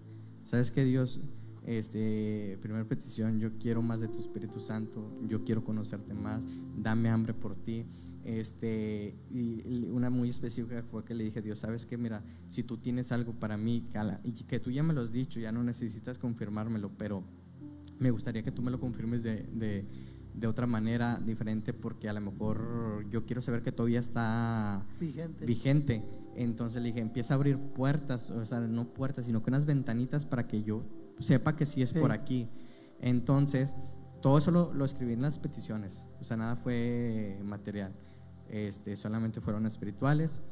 Este, las presento cuando fue un miércoles, las ponemos, ahora el pastor y todo. Y entonces desde ahí este, empezó también el ayuno, que son como tres días lo, que, lo que ayunamos. Este, yo nunca había ayunado tantos días, sino que, ¿sabes que Dios? Yo te voy a buscar, yo voy a poner de mi parte, pero tú haz la parte que, no, que yo no puedo. no Entonces yo empecé a hacer mi parte, mi parte, empecé a buscarlo más, empecé a buscarlo más. Y luego eh, vuelvo a, esa parte de la relación que, yo, que, que digo que, que, también tuvo mucho que ver que yo, yo entrara en esa situación. Este, yo ya sentía desde, año, eh, desde antes de cruzar el año que yo tenía que soltar esa, esa, esa, esa relación al 100, porque ya es algo que ya se había terminado, pero todavía teníamos como que esa, nos frecuentábamos y todo, todo todavía esa, esa manera. Entonces yo ya sentía soltarla. Entonces, pero de alguna manera yo no, no, lo, no lo hacía. Pero dije, ¿sabes qué? Entrando el 2023 la voy a soltar. Este, y hecho, sí, yo, yo suelto eso poco a poquito, poco a poquito. Entonces, este, ya como en febrero, este, yo hubo una situación que por ahí sí necesitaba platicarlo con el pastor. Yo, yo, yo me apoyaba mucho con Isaí. Entonces yo ya digo, no, yo necesito el consejo del pastor sobre esto que voy a hacer, porque como te digo, yo ya, yo ya no dependía de mí. O sea, todas las decisiones iban a ser conforme a, lo que Dios quisiera. Y para mí algo muy importante es de que consultarlo con Dios es consultarlo con mis autoridades. Entonces, lo eh, una vez llega el pastor y me dice, ¿qué onda, Alex? Me toca ese tema. ¿Cómo andas con esto? Y yo así como que, yo precisamente quería platicar algo respecto a eso. Ah, no, mañana nos vemos. Y ya después subo a la oficina, empezamos a platicar y le empiezo a platicar la situación. Y ya él me da el consejo y todo. Y está bien, pastor, lo, lo, voy a hacer. Entonces, antes de salir, le digo, pastor, pero también le quiero comentar esto. Este, siempre que tengo planes, siempre que tengo algo futuro, cuando yo intento sacar eh, esta parte del llamado o esta, parte que, que siento que Dios tiene para mi vida, siempre que yo lo hago a un lado, se me destruye todo. O sea, no sé por qué, pero todo siempre va muy bien, pero hasta cuando yo visualizo mi vida y no visualizo eso dentro de mi vida, se destruye todo. O sea, llámese de una relación, llámese un negocio, lo que sea, se destruye. Entonces le digo al pastor, muchas veces me han dicho esta palabra, me han dado palabra, y ya le empiezo a platicar un poquito de, del tema y ya me pregunta que por qué nunca le había platicado. Le digo, no, es que yo quería que usted me dijera, que se acercara a mí, que Dios tiene algo para ti. Y ya, ya me explica un poquito, me dice, o sea, sí puede pasar, pero es un poco más difícil que eso pase. Si yo no sé qué está pasando eso en tu vida, pues yo no, a lo mejor yo no te puedo poner tanta atención para, para estar orando y cosas así. Entonces, ahorita que tú me lo dices, este pues voy a estar orando. Y, me acuerdo que el pastor dijo, no, yo también creo que Dios tiene algo para tu vida y así. Y para mí que el pastor me diera luz verde y no que no me parara, fue para mí como que es, eso que yo le había pedido a Dios, de que, que, me diera luz verde. Y yo así como que se me viene eso y es como de que, no, o sea, ya no necesito más, más pruebas. Otra confirmación. Otra confirmación. Entonces cuando salgo de la, de la cita que tuve con el pastor, la persona me empieza a mandar mensajes, ¿sabes qué? Mira, es que yo ya no siento esto, ya me siento incómoda, este, ya, como quien dice, me estaba eh, como que diciendo que ya no nos frecuentáramos. Y para mí fue como que otra parte, porque yo en las peticiones le puse Dios, ¿sabes qué Dios? Yo no me quiero alejar, este, que yo no quiero que sea responsable, sino que sea ella la que tome la decisión. Y ahí fue donde tomó la decisión. Y es como que, ok. Y, y me acuerdo mucho este, una palabra que me dio una amiga de Ciudad de México. Ella la conozco por Cristo para las Naciones, pero no fuimos amigos, nos conocimos por redes sociales, pero de repente una vez me empieza a dar palabras sin conocernos, me empieza a platicar mi vida, eh, tú has sido así, eres una persona con inseguridades, introvertida, así, así, me dice, y me empieza a platicar mi vida, y yo así como de que, vaya, ¿quién le dijo? Y, me da una palabra, y de hecho me gustaría, traigo, mira. Y eso se me viene mucho a la memoria. ¿Por qué? Porque me dice, dice, es algo que rescaté porque se me perdió todo el chat, dice, y Él va a cumplirte en fe, aún te va a prosperar cuando menos lo imagines, serás muy próspero económicamente y si tienes algún negocio en puerta, eh, en tu corazón, Él te dará todo para que no dejes el ministerio. Ella no sabía ni siquiera que, que yo tenía algo así. Entonces, exactamente, dice, este es tiempo, es al 100, pero es solo un tiempo. Necesita Dios moldear tu corazón para lo que te va a entregar. Ya casi estás listo, has sido obediente, un hombre lleno del Espíritu Santo y esa relación que dejaste no se compara con nada con lo que Él te dará. Te ama y eres su hijo, su siervo. Y para mí, eh, cuando ella me dio esa palabra, pues a mí como que eso lo de la relación a mí no me, no me, como que no me convenció porque pues yo no había tenido una relación. Hasta después me dijo, este, Miss Alex, porque ella se enteró lo que estaba pasando, me dice, la palabra que te di a lo mejor no era en el tiempo, a lo mejor este es el tiempo. Y cuando yo suelto eso, empiezan a abrirse muchas puertas en mi vida. Este, el pastor me dijo, abre una célula, ahorita estoy con una célula se me invitaron a compartir en centros de rehabilitación, a pesar de que te digo que yo no puedo pararme frente de gente a compartir porque me da la... no, ¿cómo se llama la del chavo? ¿La chirispiorca o cómo? la chirispiorca de que ah, no puedo hacer nada. Entonces, la, la primera vez que me invitaron a compartir a centros, solamente iba de invitado. Y cuando llego al centro, que de repente veo como más de 80 personas y yo me pues quedó así, dije, no, eso no es lo mío, todavía no. Le dije, Dios, este, esto todavía no, no es lo mío. Este, a pesar de que la célula ya la había abierto una semana antes, este, eh, dije, bueno, pues vengo a ver nada más, pero de los cuatro que iban nomás llegó uno. Y el chavo me dice, ¿qué onda? ¿Me ayudas? Y yo, no, yo nomás vengo a ver. Ni de chiste iba a compartir porque te digo que es algo, era imposible para mí. Entonces él empieza a compartir y conforme a lo que estaba compartiendo yo armé un bosquejo armo un bosquejo y digo, ah, pues ahorita yo voy a compartir, le voy a decir que yo comparto esto y lo apoyo. Y luego de repente ya cuando va a terminar él, le iba a decir que me diera también palabra para yo pasar. Cuando yo, yo tenía esa seguridad, de repente empiezo a temblar ahí en la silla donde estaba, empiezo a temblar, empieza a darme ansiedad y, empiezo a tartamudear y ni siquiera estaba hablando, estaba sentado en mi lugar y él estaba compartiendo y yo como que quería hablar y no podía, no podía, no podía. Y entonces digo, no, no voy a poder, no voy a poder. Y me dio mucha tristeza porque me rendí en ese momento. Dije, no, no, esto todavía no es, todavía no es para mí, todavía no es para mí. Y me puse triste. Y haz de cuenta que cuando yo me pongo triste, de repente dije, no, yo dije que le iba a creer a Dios. Yo dije que lo que Él me pusiera yo lo iba a hacer. Y dije, y, lo voy a hacer. Y, así como pude, tartamudeando y todo, me puse a orar en mi lugar porque ni siquiera estaba parado. Yo estaba aquí en mi lugar esperando que Él terminara. Y ahí me puse a orar de que Dios, este, quítame esto, te entrego todo, quita todo impedimento que quiera que yo comparta. Y tartamudeando. Y luego me acuerdo que ya cuando estaba terminando de orar, de repente empecé a hablar normal, o sea, como que ya se me había pasado ese, ese ataque. Y yo así como que me sentí como que muy seguro y dije, antes de que me vuelva a dar, le digo a este chavo, dame oportunidad. Y le digo, oye, brother, te apoyo. Me dice, sí. Y luego de repente que me dice, bueno, los dejo con mi compañero, que no sé qué. Y ya se cuenta que como si tuviera un resorte en la silla, que me paro y empiezo, ¿qué onda, chavos? ¿Cómo están? Y empiezo a platicar con ellos, interactuar. Y para mí, desde el momento que yo lo empecé a hacer, fue algo sorprendente porque yo dije, este no soy yo. Este no soy yo porque yo no, mm, no puedo, o sea, yo no puedo. Y es cuando yo comprendí que yo no era el que estaba hablando, era Dios el que estaba hablando a través de, a través de mí. Y ya se cuenta que cuando yo empiezo a compartir con ellos, yo, yo estaba como que analizando todo lo que estaba haciendo, pero yo decía, es que este yo no soy, yo no soy. Y a partir de ese momento, créeme que llegó una seguridad a mi vida, un respaldo a mi vida de que, de que todo, todas esas inseguridades que yo tenía, todos esos miedos, se fueron. Se fueron y yo dije, no, va a ser esta vez. Pero fíjate que cuando yo termino de compartir, me quedó esa seguridad de que cada vez que yo me pare enfrente, no soy yo. Es Dios hablando a, través de mi vida. Y haz de cuenta que eso me dio una seguridad porque yo ya estoy seguro que el día de mañana que yo me pare, yo sé que no voy a ser yo, va a ser Dios este, usando mi vida. Y haz de cuenta que eso fue como que dar el brinquito para perder el miedo. Este, ahorita tú me ves compartiendo en centros de rehabilitación, ministrando, y me sorprende mucho porque Dios está haciendo muchas cosas en los centros de rehabilitación.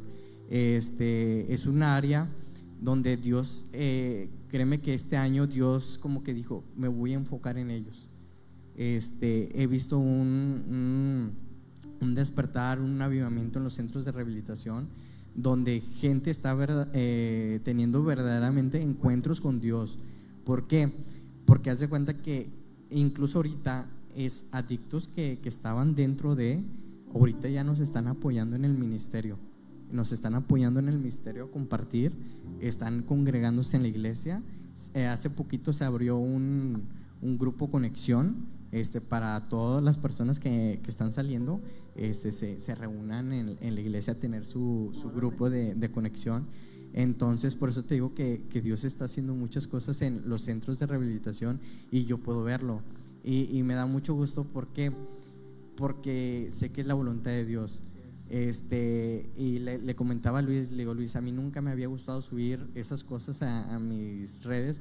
¿Por qué? Porque eh, no, no lo querían como que me vieran como que religioso, como que quiero que me vean. No, le pero, pero créeme que me han escrito muchas personas que me conocen y ven ahorita lo que estoy haciendo, es de que me dicen, a mí también me gustaría hacer eso.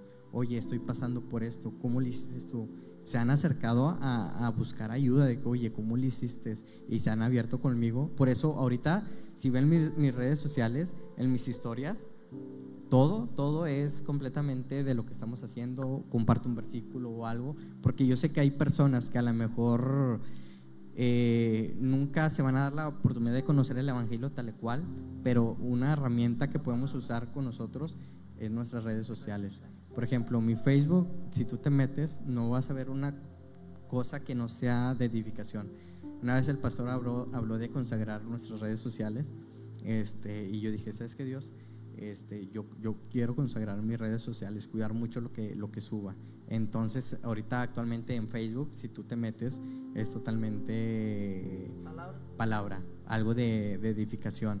Este, y es lo que es un poco de lo que te puedo contar sobre, sobre mi vida, este, que, que es algo de lo que Dios ha estado haciendo en mi vida este año cuando yo decido creerle a Dios, porque muchas veces le decimos a Dios, ¿sabes que Dios? Yo tengo fe, yo tengo fe, pero muchas veces no, no es que tengamos fe, sino es la emoción de, de decir a Dios, yo te creo, pero no tenemos la verdadera fe. Porque, ¿qué es fe? ¿Qué es fe? La certeza de lo que no se ve. Es algo, es una certeza. Esa es la certeza. Dice la palabra, es una convicción. El- la convicción de lo que se espera. O sea, muchas veces queremos eh, caminar y ya tener el piso. Dar un paso sin Y ver. no, yo era lo que yo esperaba. Para yo caminar, yo le decía a Dios, yo quiero ver el piso, si no, yo no camino. Es ahí verdaderamente donde yo no tenía fe. Y este año Dios ha- me ha llevado a un nivel donde yo estoy dependiendo totalmente de, de la fe. De lo que yo estoy haciendo, lo estoy haciendo en fe. Este, porque ahora ya digo, desde que empecé a compartir y yo sentí el respaldo, a mí ya no me da miedo caminar. Porque yo sé que aunque yo no vea el piso, yo no vea el panorama, si no hay nada, yo sé que cuando el pie vaya a pisar, ya va a tener Dios ahí el piso. ¿Por qué? Porque muchas veces a lo mejor si vemos el piso nos enfocamos en el camino y no dejamos que Dios, este, que Dios haga su voluntad, sino es como que nos enfocamos y nos perdemos. Y, y cuando no vemos el camino, es de que siempre estamos pendientes hacia dónde vamos a caminar, siempre dependemos de Dios. Y ahorita es de que si yo camino, sé que Dios va, va a tener ahí ya el, piso. Y, te digo, y es un poquito de lo que, de lo que Dios ha, ha estado haciendo en mi vida, como te digo, este, este año me dispuse a creerle a Dios, este, le he creído totalmente, te digo, aún ahorita este año, eh, como te decía, soy una persona imperfecta que, que se equivoca, pero la diferencia es de que ahora me equivoco, pero es como que, ¿qué puedo hacer para ya no equivocarme? ¿Cómo puedo remediar esto? Incluso ahorita estoy peleando con, con a lo mejor con muchos mal, mal hábitos que, te- que tenía por, por años. Este, estoy peleando contra todo eso y es muy difícil pelear con hábitos que tienes de, de años y que a lo mejor no son malos, pero yo sé que a lo mejor tengo que pulir esas, esas áreas para lo que Dios eh, me va a entregar, porque te digo, este, ahorita soy consciente de, de todo eso y he estado, y créeme que cuando Dios nos pule, duele. Porque te digo que a- ahorita actualmente hay áreas donde Dios está trabajando y está puliendo y me está doliendo, más sin embargo le digo, ¿sabes qué Dios? Tú sabes el por qué, tú sabes el, el por qué lo estás haciendo. Este, incluso le, le decía a Luis, me dice, y entonces así fue como nació Zona de Impacto.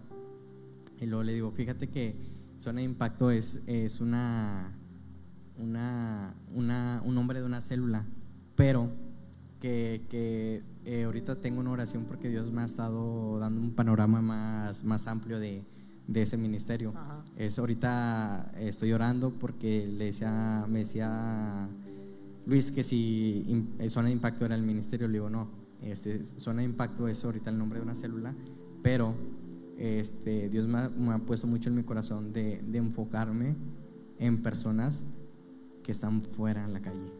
O sea, personas que a lo mejor su única manera de conocer el Evangelio es de que tú vayas Sí. a, a ellos, no, no de que esperar que ellos vengan a ti, sino salir a, a buscarlos. Y entonces, Zona de Impacto este, se va a dar a conocer un, un tiempito más.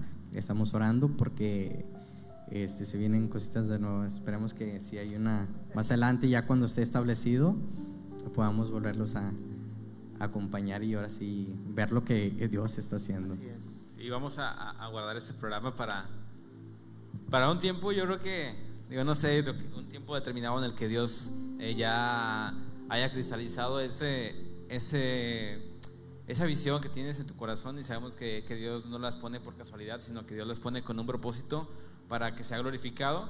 Y pues damos muchas gracias a Dios por tu vida, Alex. La verdad es algo que, que por donde le busquemos, donde sea que usted haya empezado a ver el programa, Sí. Dios habló, Dios habló de diferentes formas, Dios nos, Dios nos enseñó cuando platicaba con Alex previo al programa, venía, pescaba una idea y recibía algo y continuaba platicándome un poquito de su testimonio y recibía también otra idea. Y sabemos que, que Dios es así, Dios trabaja de diferentes formas con nosotros, Dios conoce también nuestra necesidad, sí, que muchas veces como dice Alex, a veces no es una necesidad eh, material, sino espiritual, la que realmente eh, nuestro corazón está, está pidiendo a gritos, pero no sabemos cómo. Entonces te invitamos a que sigas compartiendo este programa, a que si, si ahorita ya terminamos y, y, y Alex estuvo compartiendo su testimonio y lo que Dios ha hecho en su vida, tú sigas compartiéndolo, sigas escuchándolo. Si lo escuchaste a lo mejor a la mitad, se va a quedar en Spotify, se queda en Google Podcast, se queda también en Facebook para que lo puedas escuchar completo y puedas también recibir la bendición que nosotros hemos recibido ahorita con, el, con la participación y con la compañía de, de Alex. Así es. No, pues gracias, muchas gracias, Alex, la verdad. Dios siga bendiciendo tu vida, Dios siga bendiciendo tu ministerio, todo lo que hagas y solamente Dios sabe los planes que tiene para nosotros. Y síguele creyendo a Dios. Así es. Síguele creyendo a Dios y sé que Dios va a abrir más puertas y nunca sabemos lo que Dios tiene para nosotros, pero si hay algo que si hay algo si hay algo que podemos confiar es que como tú, tú lo hiciste, si dejas todo en las manos de Dios, Dios se encarga de todo lo demás. Serio, muchas gracias. No sé si quieras dar redes sociales o Vamos con los anuncios y, y ah, despedimos tus redes sociales. Vamos con los, anuncios. Vámonos. ¿Ya están listos?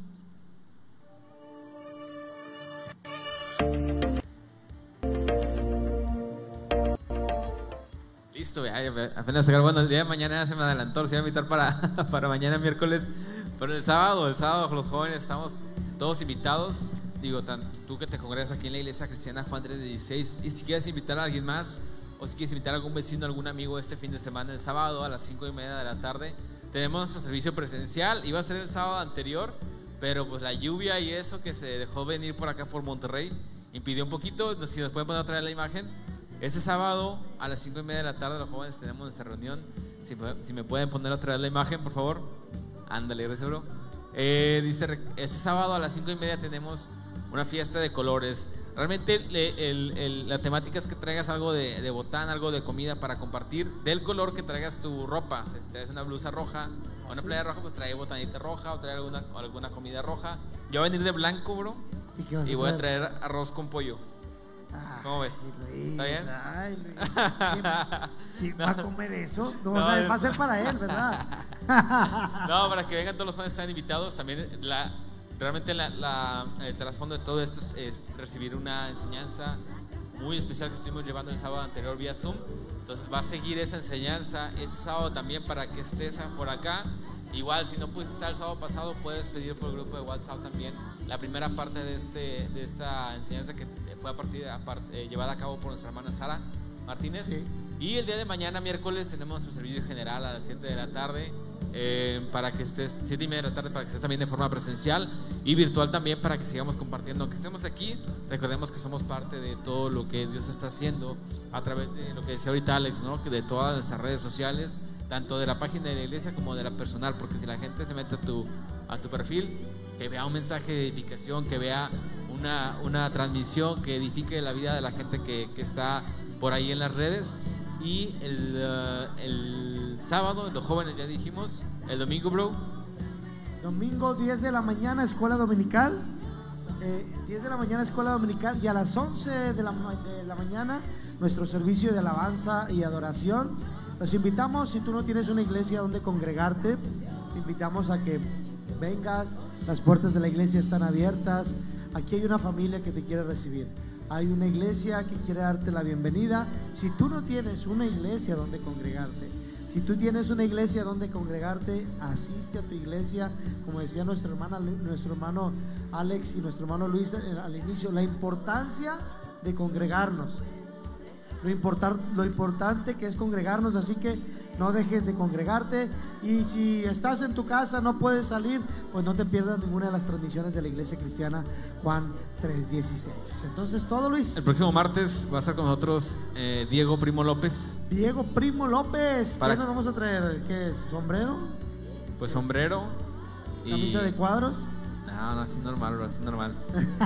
no, se trajo la playera, Job, ahora va a estar regañado también. No, bro, lo que pasa es que sí me la iba a traer, se me olvidó. Se me olvidó, la verdad. Muchas gracias. Alex, gracias, gracias bro.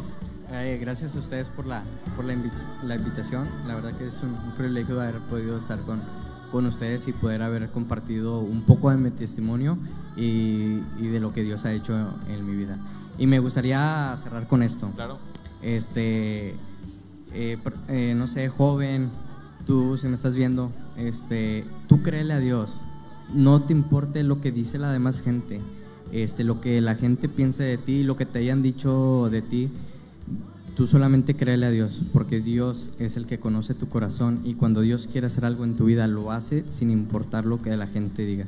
Tú solamente créele a Él, porque cuando Él pone sus ojos en ti, no, no hay nada que, que pueda impedir para cumplir el propósito en tu vida. Y como le decía Luis, después de 14 años como cristiano, apenas estoy cumpliendo con el verdadero propósito eh, de mi vida, este, porque todos fuimos llamados a compartir, a expandir el Evangelio.